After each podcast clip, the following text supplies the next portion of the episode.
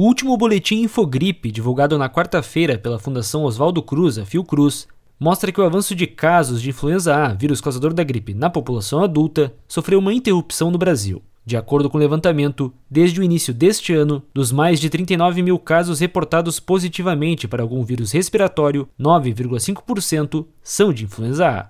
Pesquisador e coordenador do Infogripe, Marcelo Gomes destaca o que pode justificar essa interrupção. Então, associado justamente a esse resultado laboratorial, confirmando a presença desse vírus nessa população que estava se internando por problema respiratório. O fato dele começar a interromper agora, se a gente olha o passado, antes da pandemia, a gente esperaria observar essa interrupção um pouco mais para frente. Isso até, inclusive, já é um sinal que pode estar indicando que finalmente a gente está começando a voltar aos padrões típicos associados a aumento da circulação de vírus respiratórios no nosso país. Com um registro maior de casos associados ao vírus influenza, o risco de internação e de óbitos também fica mais evidente, em especial para dois grupos, as crianças e os idosos. Segundo o boletim, em relação ao quadro de Síndrome Respiratória Aguda Grave, a ISRAG, o vírus influenza A é a segunda principal causa de morte, com mais de 11% do total, ficando atrás apenas do SARS-CoV-2, o vírus causador da Covid-19, que corresponde a mais de 70% dos casos.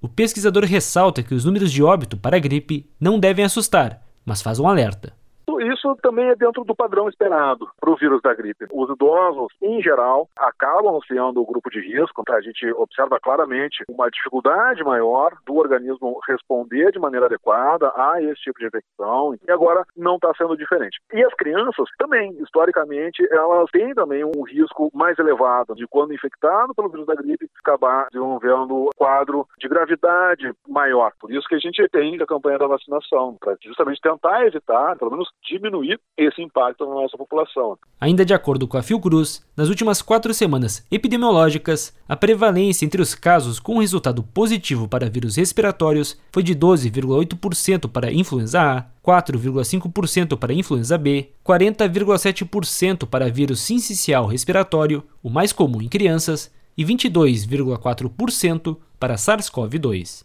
Agência Rádio Web. Produção e reportagem Alexandre Figueiredo.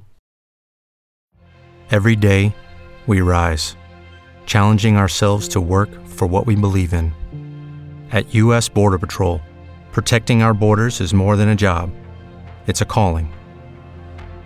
Agents answer the call, working together to keep our country and communities safe.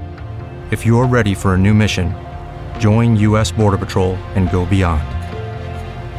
Learn more at cbp.gov/careers.